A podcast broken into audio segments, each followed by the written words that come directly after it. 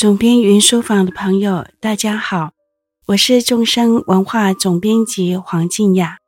又到了我们每周一次空中谈心的时间。这次我们要谈的是孤独的旅程，作伴的旅程。这个题目乍听不知道我要讲什么哦。其实我要讲的跟最近的生活有关系，因为。最近，众生文化要推出尼泊尔走读的行程，也就是在明年二月中，我要带大家去尼泊尔朝圣，担任朝圣团文思修的陪伴讲师，也就是随队讲师。那这对我来讲真是一个意外的旅程，也就是我的人生当中。没有想过有一天竟然会成为朝圣团的随队讲师，为大家做文思修陪伴的服务。这对我是一个意外的旅程，没有想过。但很多人一听，觉得我可以做得很好啊。我对这个观点有点惊讶，但想一想，我应该可以做的。这对我来讲是一次法供养，那所以因此以此缘起，我想要来谈谈孤独的旅程、作伴的旅程这样的题目。话说回来，我这一生的旅行，除了工作上以外，都是一个人的，或者至少不是跟团的。还记得。二十几岁，研究所修完课，论文还没写完，就进入报社工作。那那时候，报社派我去东京采访一个亲子团，去迪士尼旅行的亲子团。那我那时候第一次出国，就是跟着这个亲子团上巴士、下巴士，跟着团。去旅行跟采访写作，那因为是个刚出校门的小孩子，人生第一次出国，什么都好，什么都满意。那是一次跟团的经验，但是之后呢，所有的旅行大概都是少数人，甚至是一个人。那如果是跟团，都是工作，那。我有几年时间是担任记者工作，会有记者的随团采访，比如我们会呃去韩国试车，呃到西班牙去看橄榄油的产地跟呃榨油工厂，或者是到呃美国去看很重要的一家。美妆品的直销，呃，工厂跟呃制造产地，那都是记者团，大家一起去，一起回，目的不是旅行，目的其实是采访工作，所以我们对旅途中的印象不深，主要是心都在采访工作上。那真正会把它当旅行的，都是少数人，尤其是近年来，多数是一个人。这十几年来，我的旅程经常是一个人走的。那一个人走在机场，走在过境的大厅，自己换车，觉得没什么不好，很习惯一个人走。唯一的不方便是上洗手间的时候，好大的行李有时候推不进洗手间，得放在外面，一颗心会吊着，生怕走出来的时候行李不见了。尤其是如果我去的地方是印度的话，感觉这种几率还蛮高的。那但是我是很习惯单独一个人的旅程，单独未必孤独。但孤独是一种滋味，就是觉得好像跟别的人、别的心的连结比较淡，是自己穿越这个旅程。其实很多文青都有一种孤独感，觉得说，其实生命就是一个孤独的旅程，不管多少人在一起，其中的况味都是自己一个人穿越跟品尝的。大家都说，人生就是孤独一个人来，孤独一个人走。不管你是跟多少人住在一起，或者是跟多少人一起生活跟工作，中间的差别况味，只有你自己知道。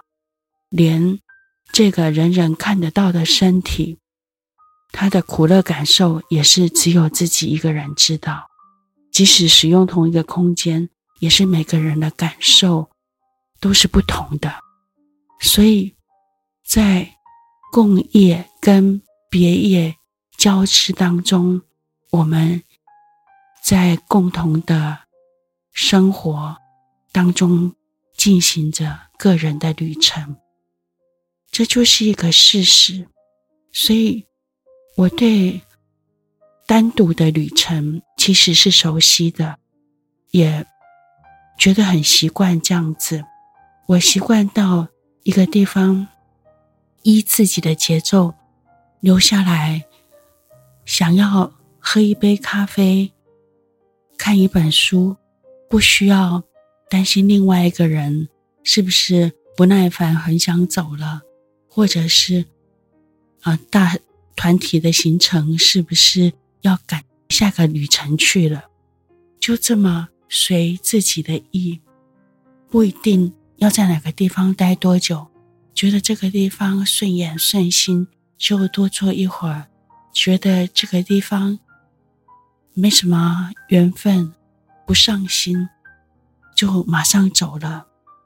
我的一个人的旅程是这样过的，但万万没想到，有一天竟然要带大家去朝圣。不但是跟团，而且是要随队担任文师秀陪伴的随队讲师，这还真是个意外的旅程呐、其实，在这个个人主义非常昌盛的年代，一个人的旅行其实是受到鼓励的。我记得有一部还。不算太新的片子，叫做《享受吧一个人的旅行》。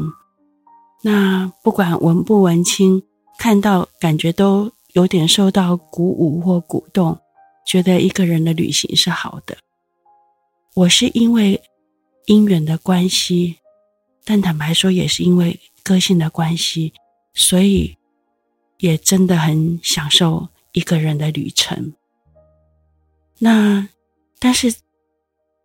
话说回来，这一次这个跟团随队做文思修陪伴服务的旅程，其实是更接近佛法观念的。为什么呢？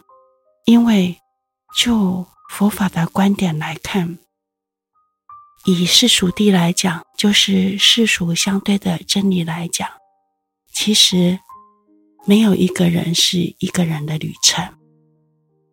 每一个人都跟其他的人、其他的生命是紧密相连、息息相关的。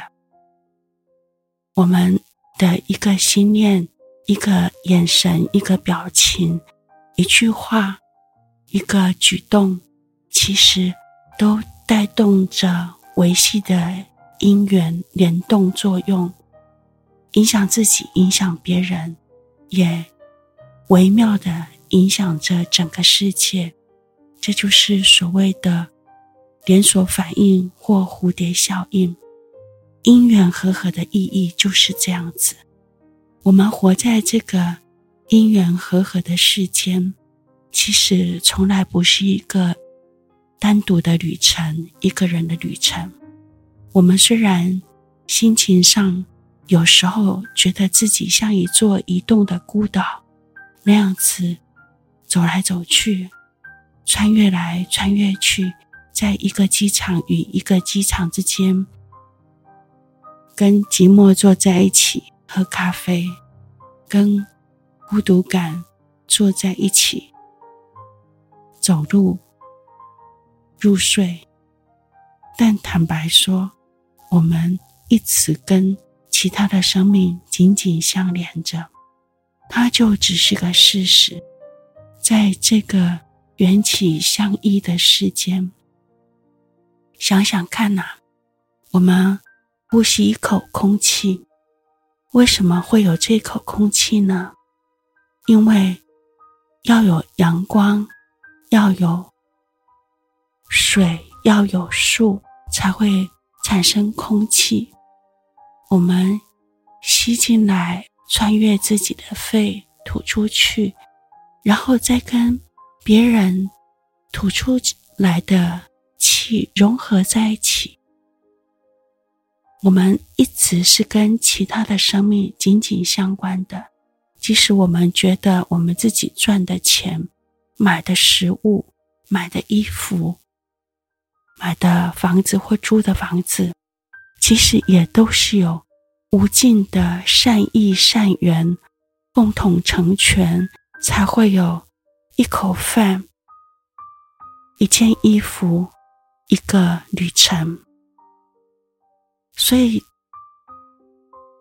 觉得自己像一座移动的孤岛那样子的孤独的旅程，其实是有一点我值的想法啦。其实是忘了人与人之间的紧密连结，忘了。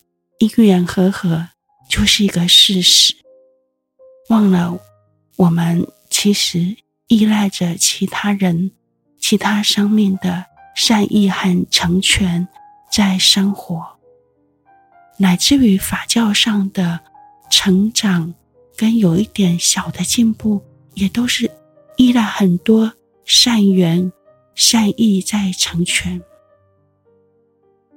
再来。我们讲到菩提心，这个佛法里面很重要的观念。有菩提心的人，一定不会觉得这是一条孤独的旅程。为什么？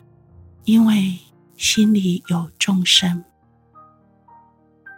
我对在受苦当中，如果想起菩提心，就会觉得。自己不是唯一受苦的人，这一点有很深的感受。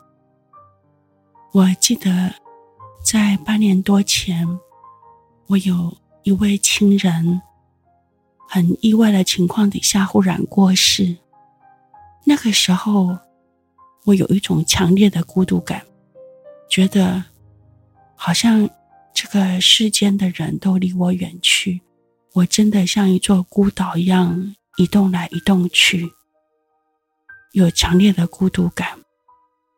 但是，我毕竟在佛法里面浸润的时间比较久，即使在那种外在的困境底下，我还是很快的想起菩提心，想起其实这个世间没有陪伴的人，没有眷属。亲人的人更多，然后他们的境况更值得悲悯。光是想起他人的苦，就觉得把自己从那种孤独感当中释放开来。我没有刻意要把自己从孤独感中解救出来。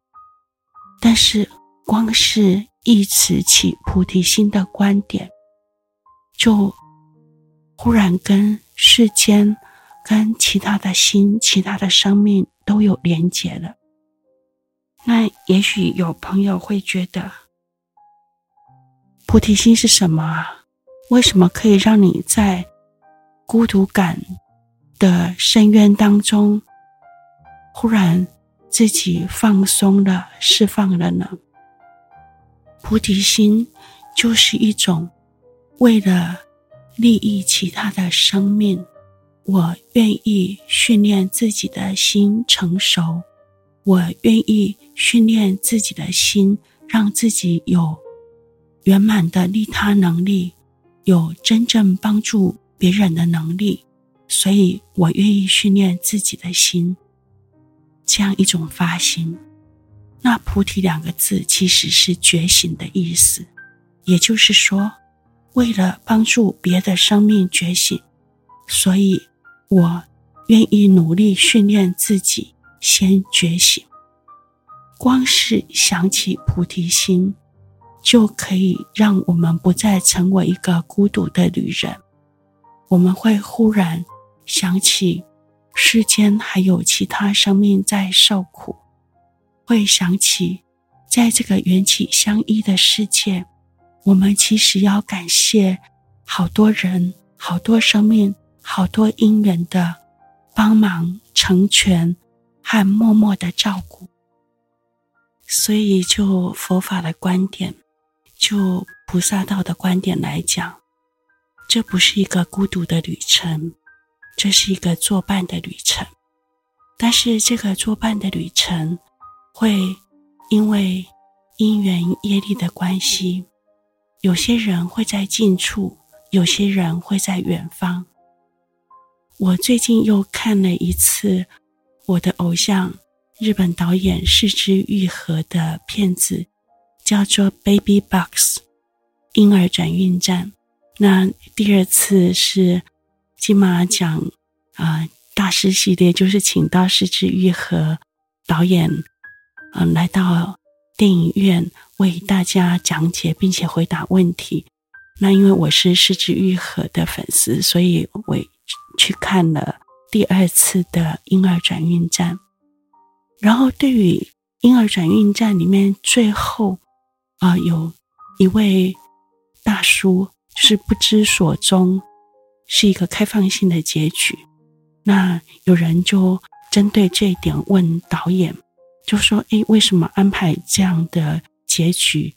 那这位大叔，呃，最后到底结局是怎样？”那是枝裕和说：“这个孩子一直是有人保护跟照顾的，有些人在近处保护他，那没有能够在近处的人，他在远方关心着他。”无论在近处，在远方，都是爱着那个孩子，保护着那个孩子的。那听到这个话，我也觉得这很像我们生命中旅程的关系。我们跟一些人的缘分，在某一段时间以后，可能淡掉、远掉，但就像婴儿转运站里面的那位大叔。不能够在近处守护的时候，我们在远方关心。当我们的旅程必须岔开，我们没办法在近处作伴的时候，我们就成为远方关心的那个人。这依然是一种作伴的旅程，心跟心相连，就是作伴。空间跟时间未必要重叠。就世俗地来讲，佛法认为一切的相遇都是因为愿力跟业力。愿力就是曾经做过祈愿，很希望我们能够在一起，以任何形式在一起，能够。一起走过一段旅程，业力就是过去的善恶业，让我们身上都有一条看不见的锁链，让我们从各自生命的远方往彼此靠近，很自然的。像一种吸引力原理的拉向彼此的近处，因为愿力跟业力，我们今生相逢，不管相逢的是什么角色，是父母、亲子，是恋人，是同事，或者是只是刚好一起喝一杯咖啡，坐在邻座的女人，你看着她，觉得她很眼熟，很顺眼，她看着你也觉得似曾相识，然后全部的缘分就这样子了。这仍然是愿力跟业力的组合，只是淡淡的。但不要说，就菩萨道的修行人行者的观点，一切都是相伴的旅程。我们要相伴一切友情，直到离苦得乐，直到完全觉醒。我们是一个心甘情愿的陪伴者，我们也会学习一切陪伴的技巧，内外的技巧都要学习。那这个学习的历程，你可以说叫做六度波罗蜜：布施、持戒、安忍、精进、禅定、智慧，就是全部。陪伴的旅程里面所需要。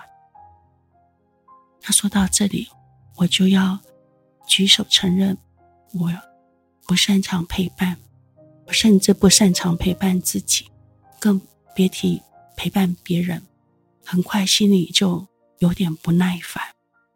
那因为我知道自己这个特质，所以会特别提起觉知，把安忍、禅定通通用上。在方法上，也把智慧用上，把布施的热情拉进来。总之，六度波罗蜜一个不落下的，通通一起用上，用在这个陪伴的旅程上。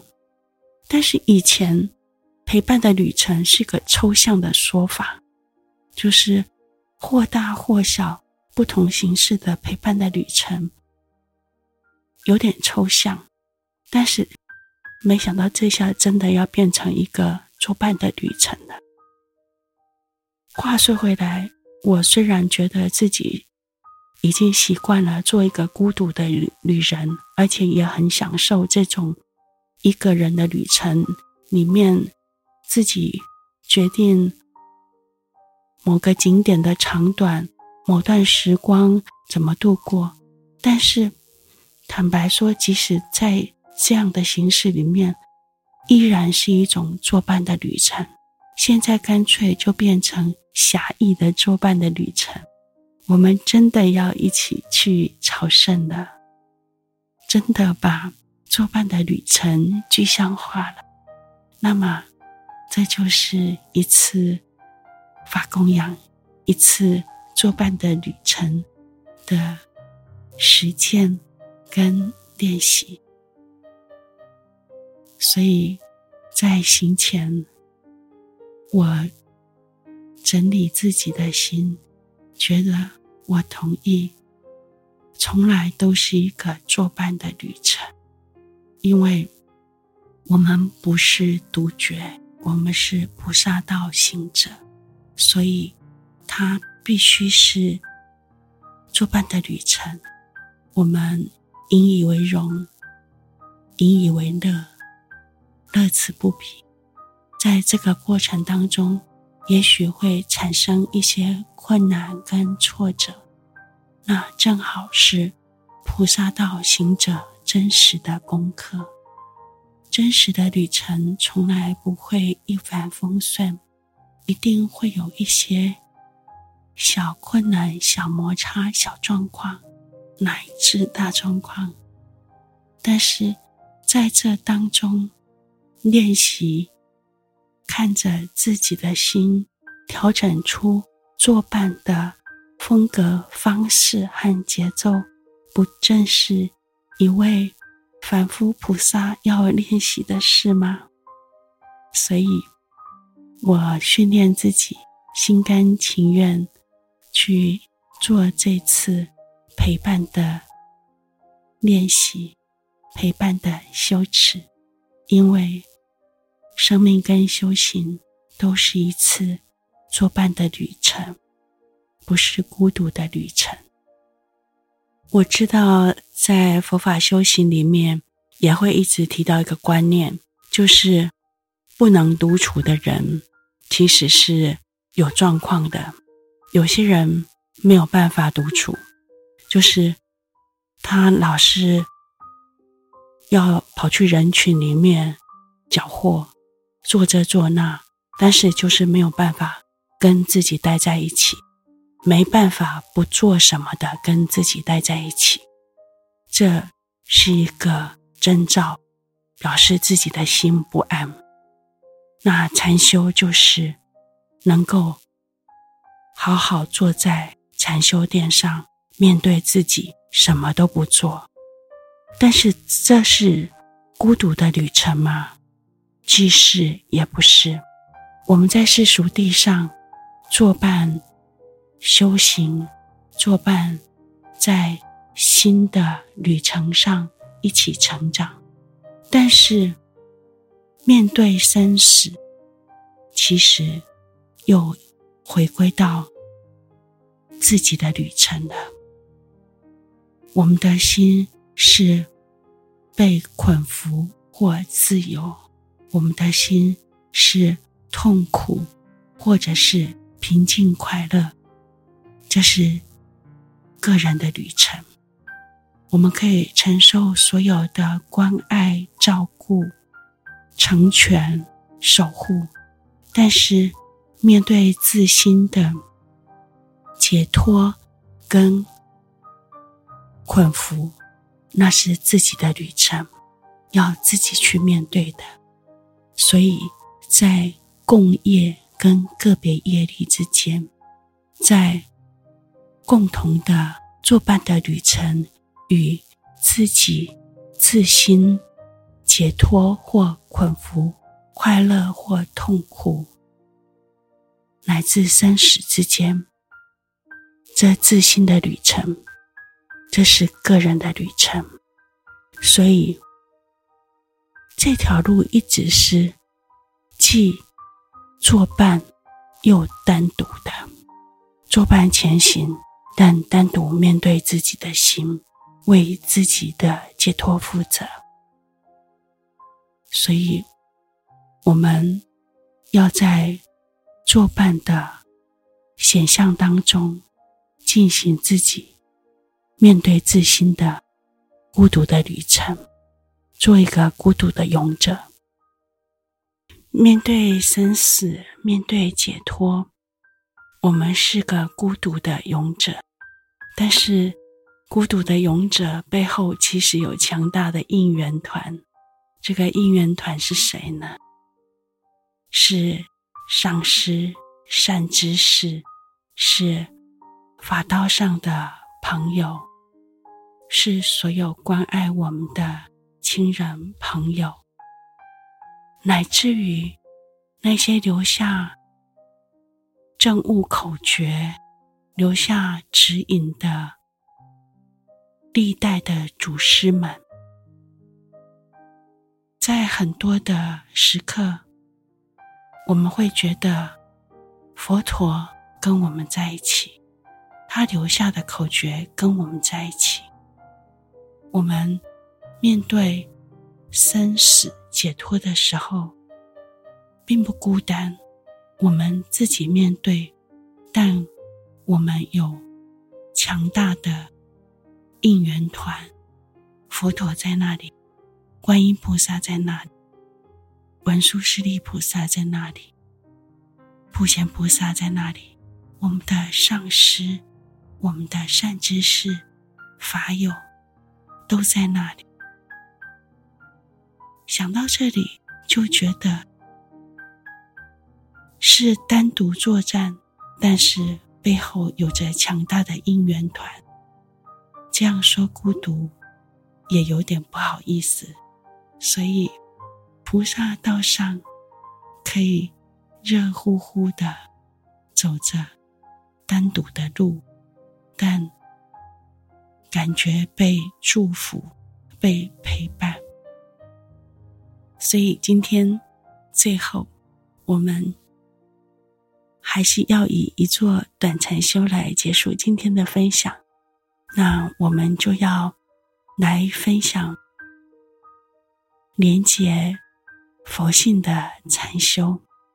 这个禅修会让我们觉得自己跟其他的心、跟其他的生命是有真实连结、真实共鸣的。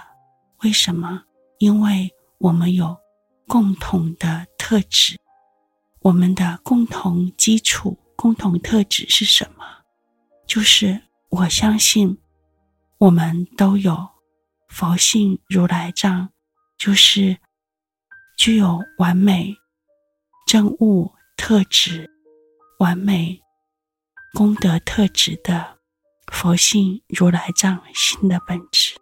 那里有着慈悲，有着智慧，有着利他的能量。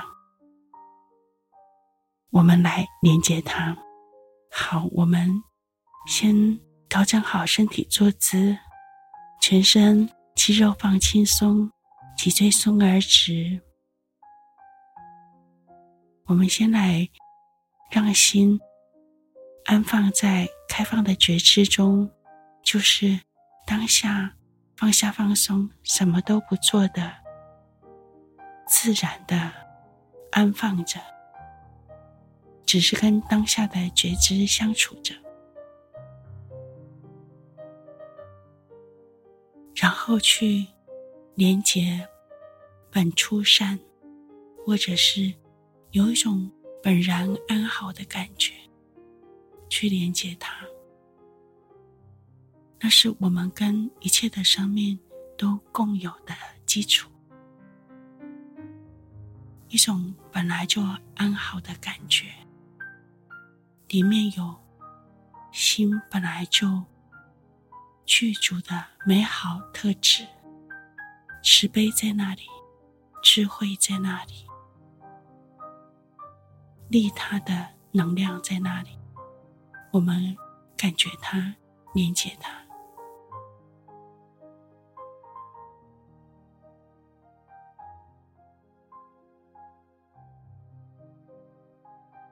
就这样放下、放松的待一会儿。好，这是你可以说是连接本初善、连接佛性的一座小禅修。放下，放松，让心休息，找回最好的自己。总兵运书房，我们下周见。